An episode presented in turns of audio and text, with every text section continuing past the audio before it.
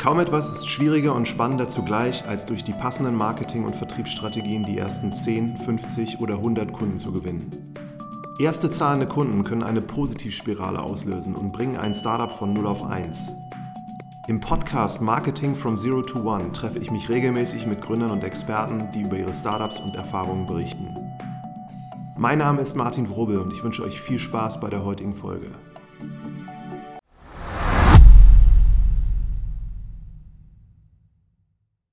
Freue mich sehr, dass du hier bist. Stell dich doch am besten am Anfang mal kurz vor, also Startup und wer du persönlich bist.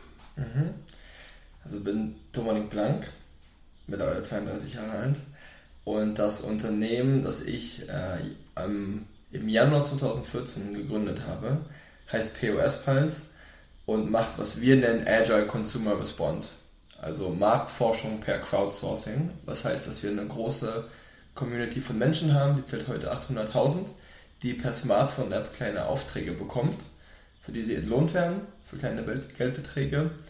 Und unsere Kunden nutzen dieses Feedback, was sie über unsere Community bekommen, dafür, um ihre Vertriebs- und Marketingaktivitäten eben zu verbessern. Und da ist der Unterschied zur normalen Marktforschung, dass es eben sehr, sehr schnell geht, sehr, sehr flächendeckend ist und von normalen Konsumenten kommt, wie du und ich zum Beispiel. Mhm. Und wer sind eure Kunden, wenn du das so kurz beschreiben kannst? Die Kunden, also wir haben ein B2B2C-Modell. Also Kunden sind auf B2B-Seite, so ein Procter Gamble, können Ferrero sein, kann Unilever sein. Also es sind Hersteller, große Hersteller meist, also alles, was man so im Supermarkt findet. Ähm, Händler auch. Es könnte auch ein Aldi sein, es könnte auch ein Real sein. Und ähm, da haben wir angefangen im Konsumgüterbereich. Mittlerweile sind es auch Pharma, also OTC, alles, was man in Apotheken findet, Consumer Electronics, äh, bis im Modebereich rein und Telekommunikation. Und dann haben wir aber nicht zahlende Kunden, wir sehen es aber auch als Kunden, das sind unsere User. Also die Mitglieder, die sich unsere App runterladen und über diese App quasi Geld verdienen. Sehr spannend. Wenn ich das verstanden also alle, die irgendwo Einzelhandelsgeschäfte haben und die Crowd von 800.000 Leuten, wenn ihr mhm. das so aufgebaut habt, ihr seid ja jetzt nicht von, von heute auf, auf gestern mhm. hingekommen, so quasi, sondern habt da auch eine Zeit gebraucht. Wie habt ihr denn damals angefangen und wie bist du überhaupt auf die Idee gekommen? Ich glaube, ich bin überhaupt nicht auf die Idee gekommen. Eigentlich ist das Spannende bei uns wirklich die Gründungsstory und so wie ich bei jedem großen Kundentermin ähm, immer noch den Termin beginne. Allein das ist schon spannend, weil du dich nahbar machst und eine persönliche Story aufbaust und auch die Unternehmen eigentlich daran interessiert sind und nicht den x-beliebigsten Anbieter haben wollen. Ähm, das war über eine Zeit in den USA. Also ich bin nach einer Ausbildung und Studium bei Siemens dann in die USA, habe da nochmal studiert, das war in Chicago, habe gegründet und zwar das zweite, ähm, es waren zwei Gründungen, war ein Unternehmen, was ähm, einen digitalen Kiosk, also einen iPad-basierenden Entscheidungshilfe-Guide ins Weinregal stellte, was den Konsumenten ermöglichte, den für sie oder ihn richtigen Wein zu finden. Und da haben wir selbst gemerkt, dass wir überhaupt gar keine äh, Transparenz hatten, was im Regal wirklich passiert. Und ob unsere Geräte genutzt werden und wenn, warum nicht, waren die aus, standen die falsch. Äh, und wir haben Hersteller und Händler ganz oft fragen müssen, warum Produkte, die sie eigentlich hätten haben sollen, wir nicht in unserem Gerät haben. Also das Inventar hat sich ständig geändert und da haben die gesagt, wissen sie selbst eigentlich nicht. Ähm, weil ja, als Hersteller hast du Produkte in 10, 20, 30, 40.000 Märkten. Da hast du keine Augen und Ohren, was im Moment passiert, wo der Konsument oder der Käufer auf Produkt trifft. Und das war so ein Aha-Moment damals für uns, wo wir meinten, Mensch, der, der Großteil des Umsatzes in fast allen Industrien wird immer noch im Brick and Mortar, also normalen Geschäft generiert. Wie kann es sein, dass dort, wo am meisten Umsatz generiert wird, am wenigsten Transparenz herrscht? Weil was du nicht sehen kannst, kannst du nicht verbessern. Und das war so ein riesiger Insight, äh, den ich damals hatte, musste dann zurück nach Deutschland, mein Visum lief aus und habe es hier einfach nur aufgegriffen. Und einfach heißt dann wirklich in, auf LinkedIn relevante Personen anzusprechen, hatte selbst kein Netzwerk in der Industrie. Und dann macht man, was man in Lean Startup Theorie ja, Problem Interviews nennt. Das heißt, ne, man schreibt sich die Haupt drei, vier Probleme auf, von denen man glaubt, die Zielkunden, die Zielkäufer haben das legt es den vor in einem 20-minütigen Interview, relativ strukturiert, lässt ein fünftes frei. Also idealerweise passieren diese Gespräche in Persona, bei uns waren die per Telefon, weil die nicht erreichbar sind. Da haben sich relativ viele zurückgemeldet, weil jeder gerne über seine Probleme spricht. Ähm, und über diese Probleminterviews kam dann wirklich raus, dass alle meinten, also die großen Hersteller, die wir in Deutschland kennen, Herr Blank, natürlich haben wir keine Transparenz. Wir haben kaum noch einen eigenen Außendienst. Plus 95% generieren wir im Handel. Das gilt für Konsumgüter.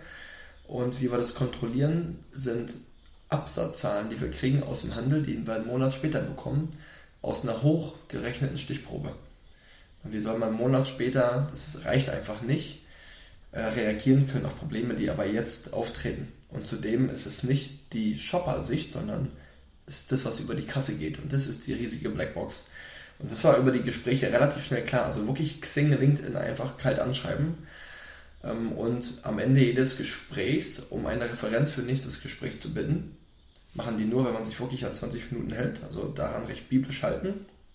Und da wurde recht schnell klar, dass dieses Thema Problem oder Blackbox Point of Sale, so nennt man es, ein würdiges ist zu lösen und doch groß genug.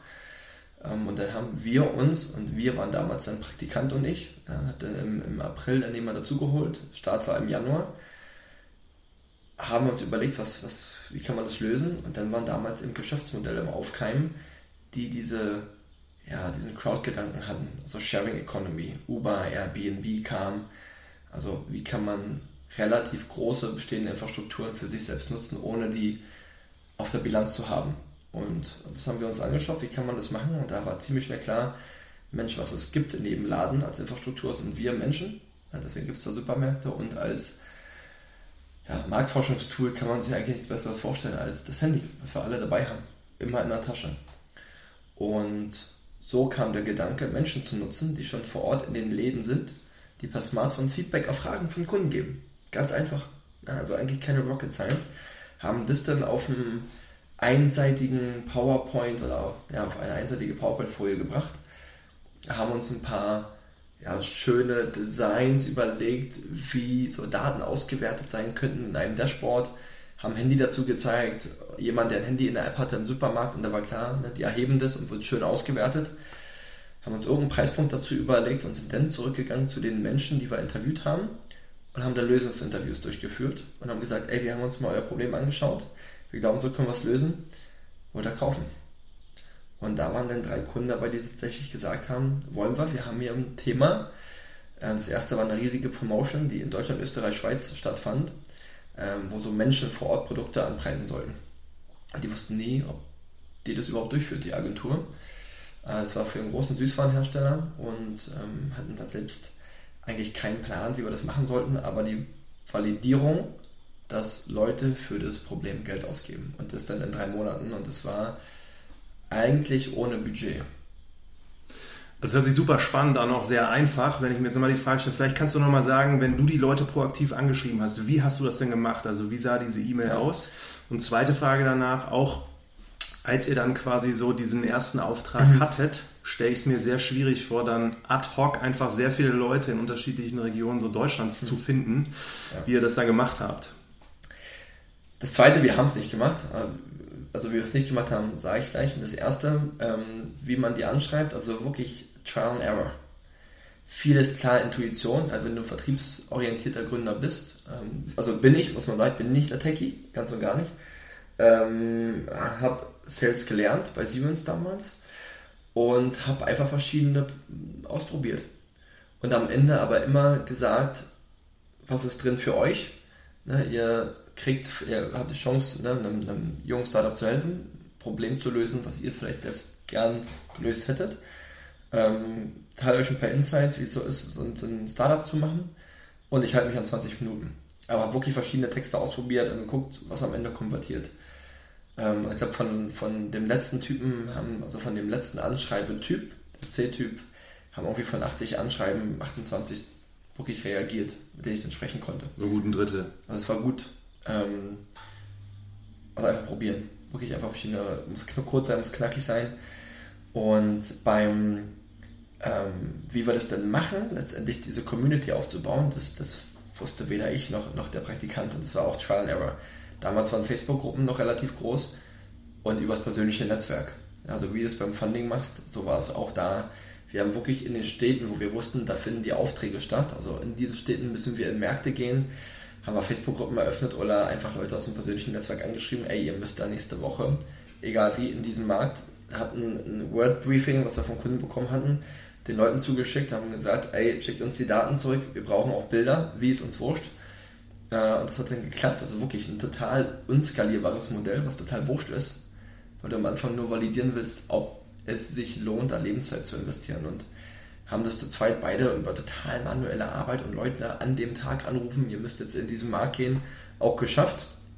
Und haben uns dann über die Zeit professionalisiert, indem wir versucht haben, immer mehr irgendwie zu, zu standardisieren. Mhm.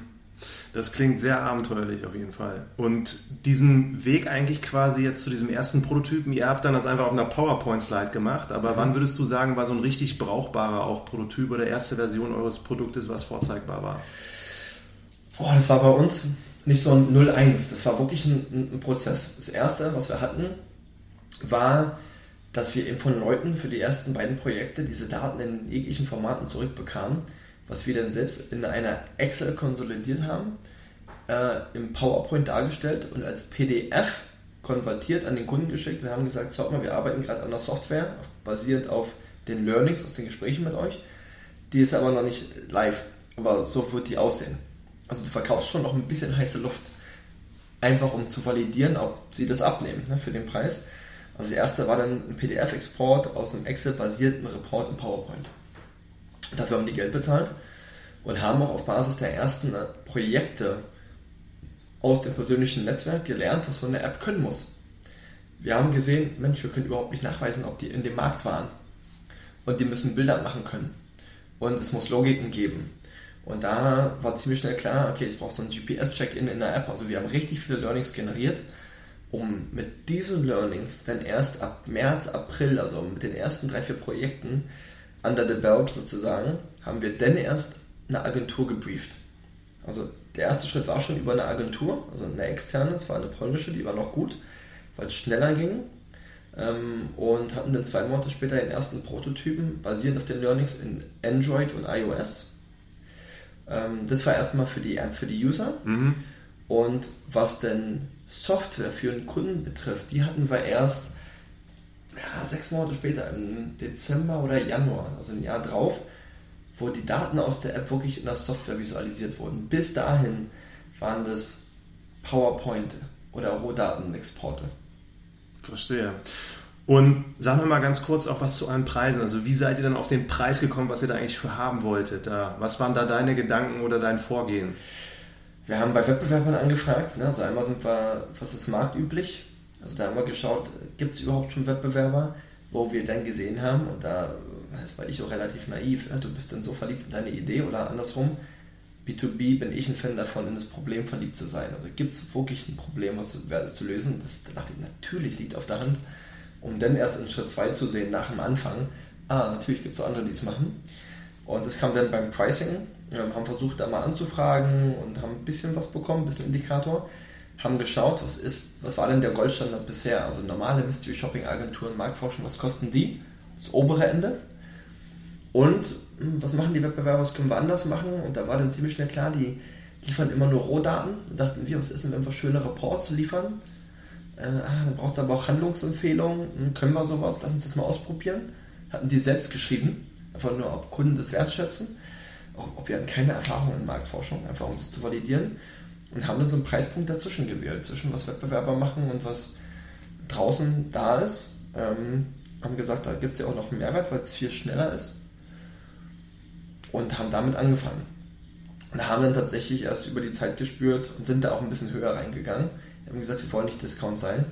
Und über die Zeit, ja, wo auch dann noch Einzelwettbewerber dazu kamen, haben wir dann gesehen, dann müssen wir uns auch den marktüblichen Preisen beugen. Und dann ging es eher nach und nach, wie es passiert, ja, wenn der Wettbewerb mehr wird. Und wenn du es nicht schaffst, dich über Mehrwert zu differenzieren, musst auch du dich den, ähm, den Preiskampf stellen. Da sind wir heute zum Beispiel ein bisschen mehr drin, weil der Markt transparenter geworden ist. Aber am Anfang war es wirklich so über so ein bisschen ja, Recherche, Gespräche mit Kunden, äh, was wären sie bereit zu zahlen, haben dann recht früh auch mal angefangen, einen Beirat zusammenzubasteln, also Leute aus Industrie und Handel, die uns genau mit solchen Fragen helfen können.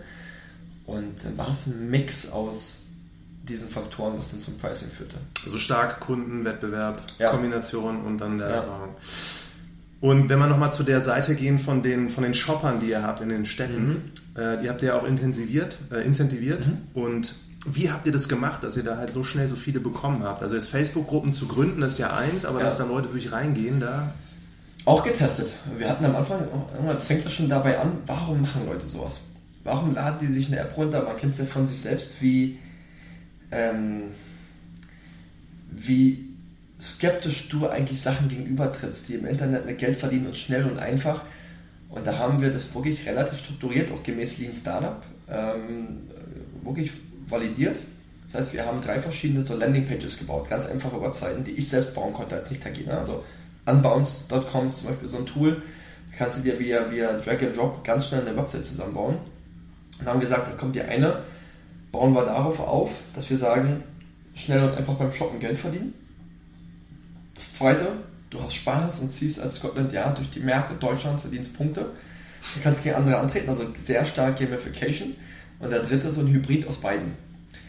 Und haben dann gesagt, okay, das hast du davon, wir arbeiten gerade an dem Konzept, hinterlass deine E-Mail-Adresse. Ja, und wenn wir bereit sind, das zu launchen, kriegst du als erster eine E-Mail. So, jetzt stell dir vor von dir aus, ne, würdest du auf so einer halb professionell aussehenden Website dein- deine E-Mail lassen? Weiß ich nicht.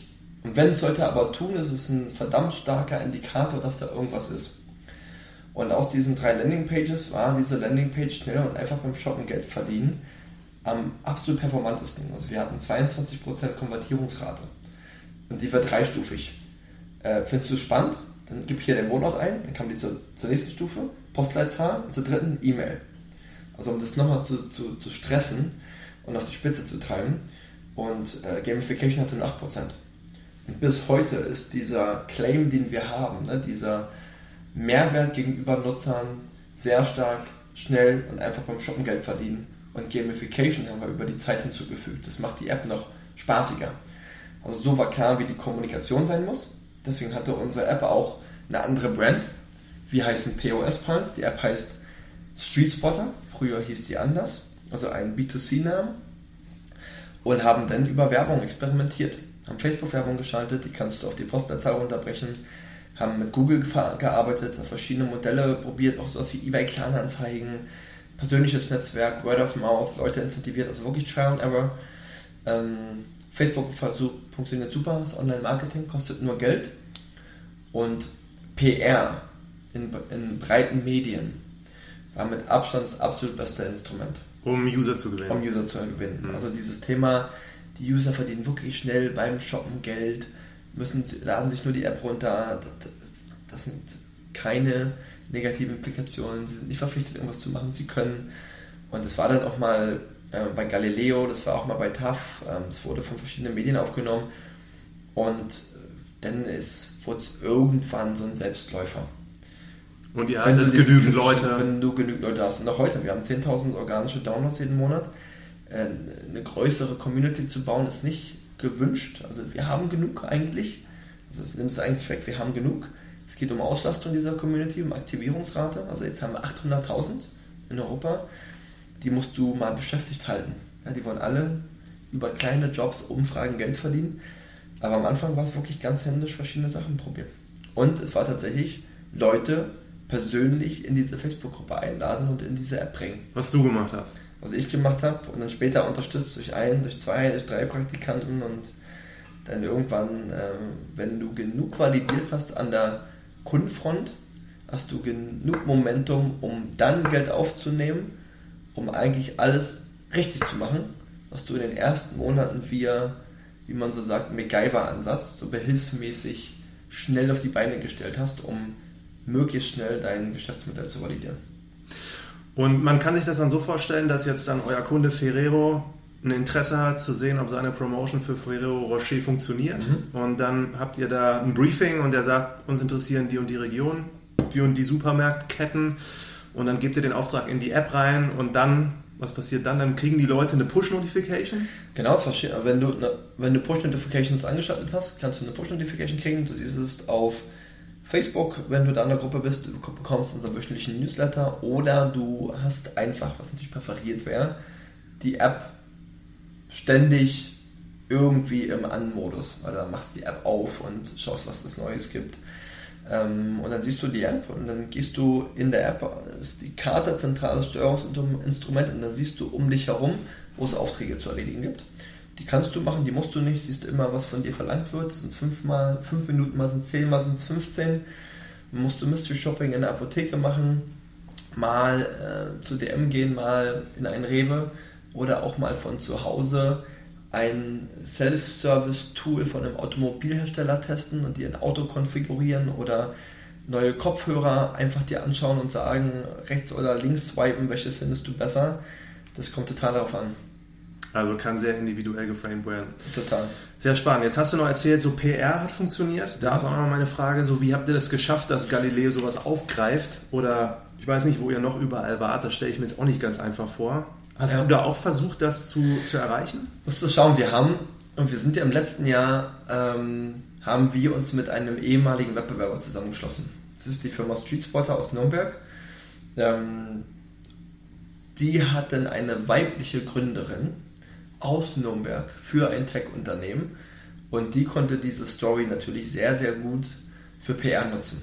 Das ist, also Startup in Nürnberg ist schon nicht so häufig und dann weiblich und dann noch im Tech-Bereich.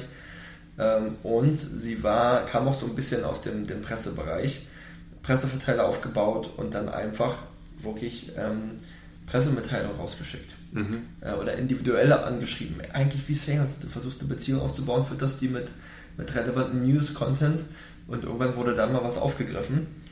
Ähm, wir bei uns haben das eigentlich ganz ähnlich gemacht wurden dann aber noch unterstützt durch einen Investor, der einfach äh, eine Mini-Presseabteilung aufgebaut hat und einen Presseberater, der dann von uns aufbereitete Inhalte natürlich auch immer an Presse gestreut hat. Und da kam zum Beispiel sowas wie Brand 1 oder sowas wie TAF. Und irgendwann kommen die dann von selbst. Ne? Also und fragen dann immer mal wieder nach. Sehr interessant. Wäre auch meine nächste Frage gewesen, weil wenn die Gründerin da letztes Jahr erst dazugekommen ist, mhm ist dann auch wieder die Frage, wie schafft man es am Anfang, wenn das Thema noch nicht so groß ist oder man vielleicht auch die Karte jetzt nicht spielen kann, wie sie, ja. dass sie in Nürnberg äh, weibliche Gründerin ist. Dann wieder zurück zu der Kundenseite. Also du hast dann die ersten immer angeschrieben per LinkedIn, dann haben die irgendwann, gab es die ersten, die Interesse hatten, habt ihr Aufträge abgewickelt. Wie seid ihr dann weiter vorgegangen? Habt ihr noch andere Kanäle oder so Maßnahmen?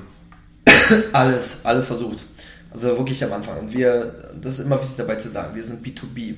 Das heißt, wir haben relativ, wie es für viele B2B-Unternehmen zutrifft, relativ schwerer erreichbare Zielgruppen als B2C. Äh, das sind bestimmte Entscheider in bestimmten Situationen und da gilt es ja alles zu validieren. Wer ist dein Kunde? Wer kann das kaufen? Ähm, ist es jemand im Sales? Ist es jemand im Marketing? Ist es jemand in der Marktforschung? Wer hat da Budget? Wie werden die Entscheidungen getroffen? Wo sind die eigentlich unterwegs? Also jeder versucht da seine ideale Persona zu finden. Das versuchst, das funktioniert im Endeffekt immer nur übers Ausprobieren, ja, weil Daten erzählen die, die letzte Wahrheit. Und wir haben uns, und das war einer der besten, wirklich einer der besten Entscheidungen im Nachhinein, die ich getroffen habe, da waren viele, viele nicht gute bei. Und eine der, die wirklich funktioniert hat, war es einen Beirat, oder wie ich es nenne, einen Industrieexpertenbeirat von Menschen aufzubauen, die aus Industrie und Handel kommen und die ganz früh geholfen haben bei sehr taktischen und sehr strategischen Entscheidungen. Also vom Pricing bis hin zu, wie soll ein Produkt aussehen. Und die haben wir eingebunden, die haben wirklich in zweiwöchigem Feedback, auch also Produktfeedback gegeben. Und auch, wer zum Beispiel auf Kundenseite Ansprechpartner sein kann.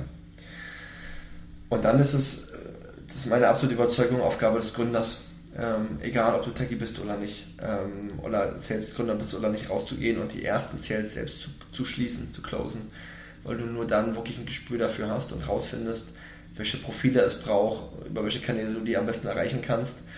Ähm, und bis heute ist Direct Sales, also eine Ansprache über Xing, über LinkedIn, kombiniert mit Telefon, also über verschiedene Kanäle, der schnellste Weg zum Erfolg. Ähm, haben am Anfang auch viel ausprobiert mit Konferenzen, also Vorträge.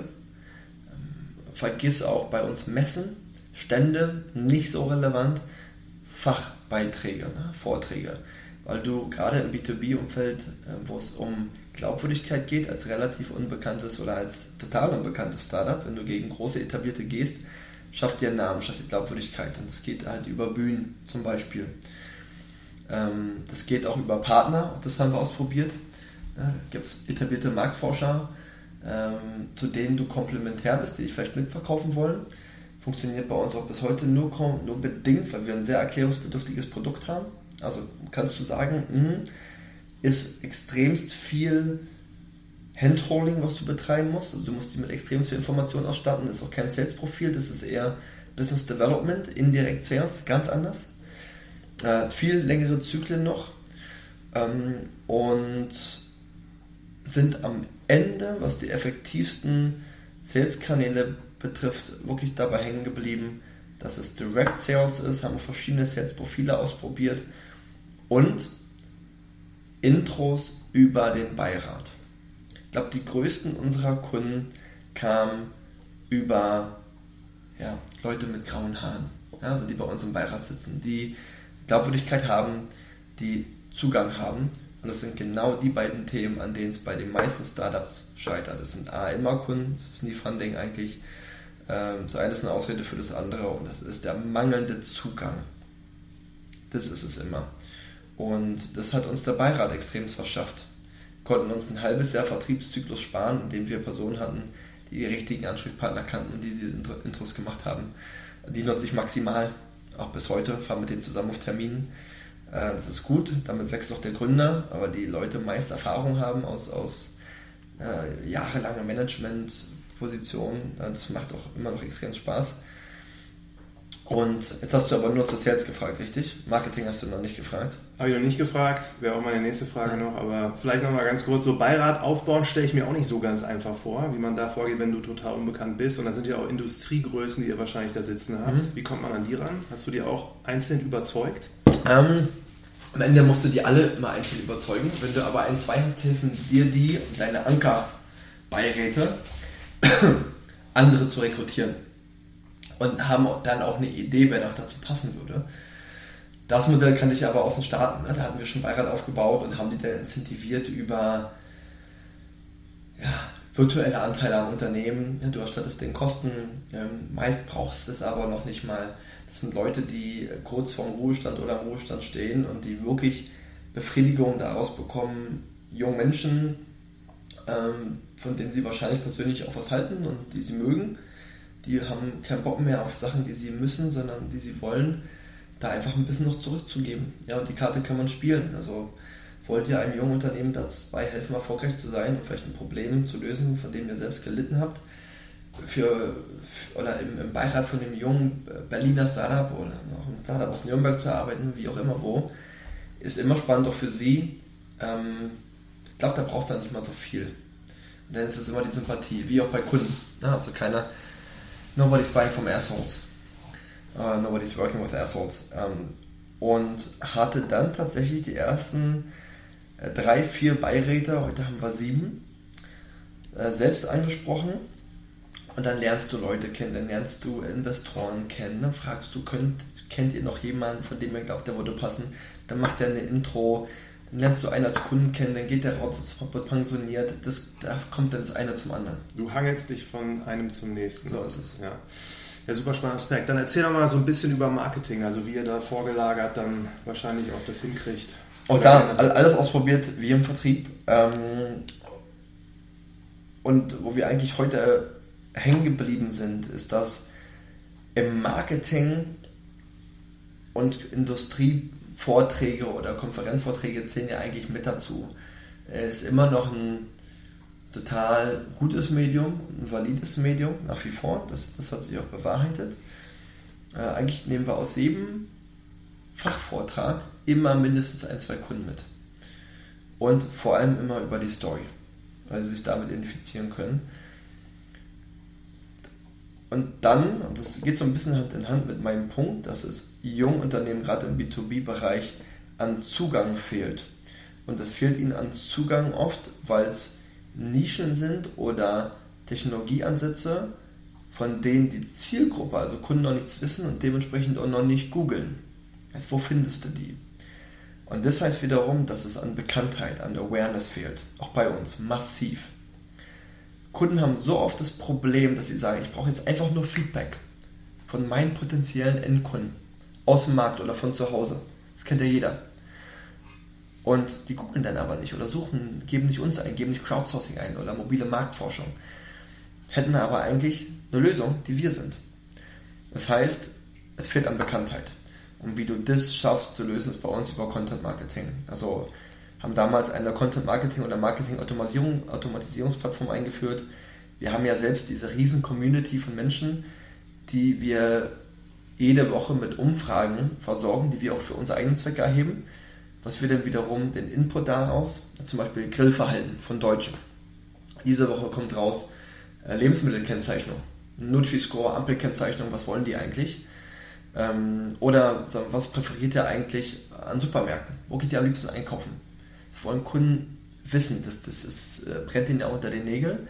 Das verpacken wir dann in eine schön aussehende Studie und jeden Mittwoch geht es als Newsletter, den wir Factsnack nennen, also ein Fact worth sharing, womit Sie in der Kaffeepause prallen können, verteilen die an Kunden. Also über Content, über Mehrwert, über Meinungsführerschaft äh, und nicht einfach ein loses, hier, wir wollen uns mal wieder melden.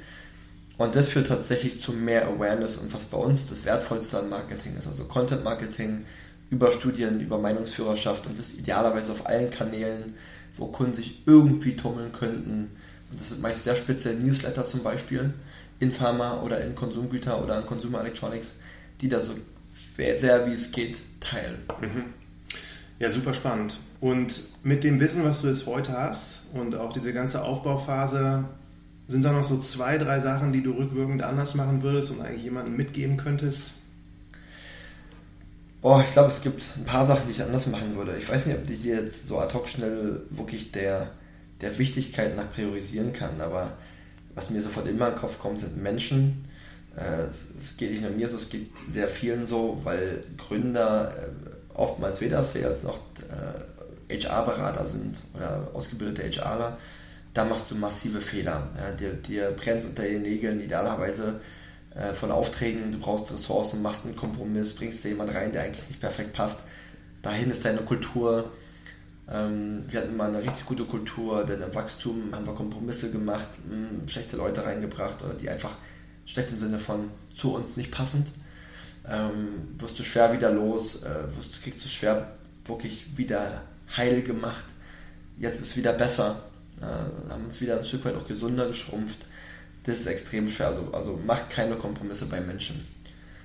Ähm, und dann ist es tatsächlich ähm, das, das war auch mir geschuldet. Du entwickelst eine Begeisterung für dein, dein Geschäftsmodell und kannst förmlich dann, oder du, du, du näherst dich so an dem Kundenfeedback, weil es so vor da ist, so vor dich reinzieht, gerade wenn du salesorientierter Gründer bist, dass du sagst, ey, wir haben hier echt was, ne? Und was wirklich ein Problem ist. Geil, lass uns weitermachen.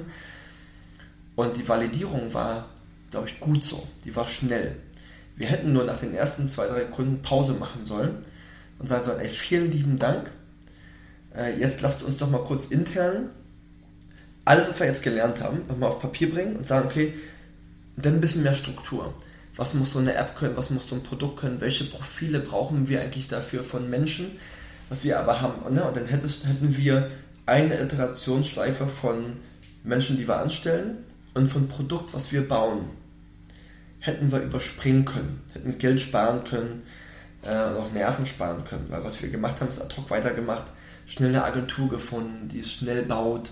Also MacGyver-Ansatz. Und mit dem ersten Geld, was du bekommst, machst du den Heiler, was MacGyver kaputt gemacht hat. Das ist okay. Aber da hat uns dann zum Beispiel ein erfahrener CTO gefehlt in der Anfangsphase, der dann mit den Learnings schneller das richtige Produkt und die richtige längerfristige Architektur gebaut hat. Also dann zwischendrin mal innehalten und überlegen und nicht sofort weiter sprinten. Aber dann sollte man sprinten, anhalten, gucken und dann in eine definierte Richtung sprinten. Ich glaube, das sind hilfreiche Tipps. Letzte Frage zum Abschluss. Es hört sich für mich alles sehr, sehr irgendwie strukturiert an, wie ihr dann doch vorgegangen seid, obwohl ihr viel getestet habt. Und bei Startups ist es ja sehr üblich, dass man manchmal etwas sehr Kreatives macht oder bestimmte Dinge einfach ganz anders macht. Gab es da rückwirkend irgendwelche so Marketing- oder Vertriebsdinge, die ihr getan habt, die wirklich kreativ waren oder wo ihr einen großen Schritt gemacht habt? Ja, also ich glaube erstmal, die Dinge klingen jetzt etwas strukturierter, weil sie reflektierter sind ne, und eingeordnet von mir. Ähm, aber ich glaube, was so, wir haben ganz viel probiert, wirklich um anders zu machen. Ähm, also ich glaube, dass in, in allen Fronten, auch was Menschen betrifft, wir haben einmal unser komplettes Sales-Team ausgewechselt, weil wir dachten, die sind zu sehr Berater. Vielleicht brauchen wir doch mehr Leute, die so reingehen, umhauen, wieder rausgehen, transaktionaler, haben ein ganz transaktionales Vertriebsteam reingebracht, hat nicht funktioniert, um einen, so ein Zwischending aus beiden reinzubringen. Ähm, haben versucht, weil unsere große Herausforderung ist, dass das Modell wirklich schwer skalierbar ist. Marktforschung wird eher ad hoc gebucht, projektweise, was du als Startup möchtest und von dem, was du auch hörst, sind planbare Umsätze monatlich. Haben versucht, irgendwelche Software as a Service ähnliche Modelle mit Kontingenten oder du musst mindestens so viel im Monat abnehmen, haben unser gesamtes Umsatzmodell umgestellt, um zu sehen, wir können Kunden nicht überstülpen. Ähm, aber ich glaube, was, was so so kleine taktische Maßnahmen waren, ähm, ist, glaube ich, das klingt total banal, aber was wir mal gesagt haben, um Geschäftsführer zu erreichen und deren Aufmerksamkeit und die Zwischenebenen dazu überspringen an Entscheider, die sowieso kein Budget haben, lass uns doch mal ein von mir handschriftlich verfasstes Mailing an 100 Entscheider schicken. Haben das mal gemacht ähm, und da kamen am Ende, glaube ich, nur drei, vier Aufträge raus. Aber ähm, ich glaube, 30, 30 Prozent haben geantwortet. Äh, viele haben danach noch geschrieben, ist uns in Erinnerung geblieben. Das hat tatsächlich mal gewirkt, auch handschriftlich teilweise Notizen zurückbekommen. Ähm, das, das war cool, wirklich tatsächlich cool zu sehen. Ähm, und ich glaube, das waren so, das klingt jetzt nicht furchtbar kreativ, aber das waren mal in Zeiten der, der Digitalisierung total andere Modelle.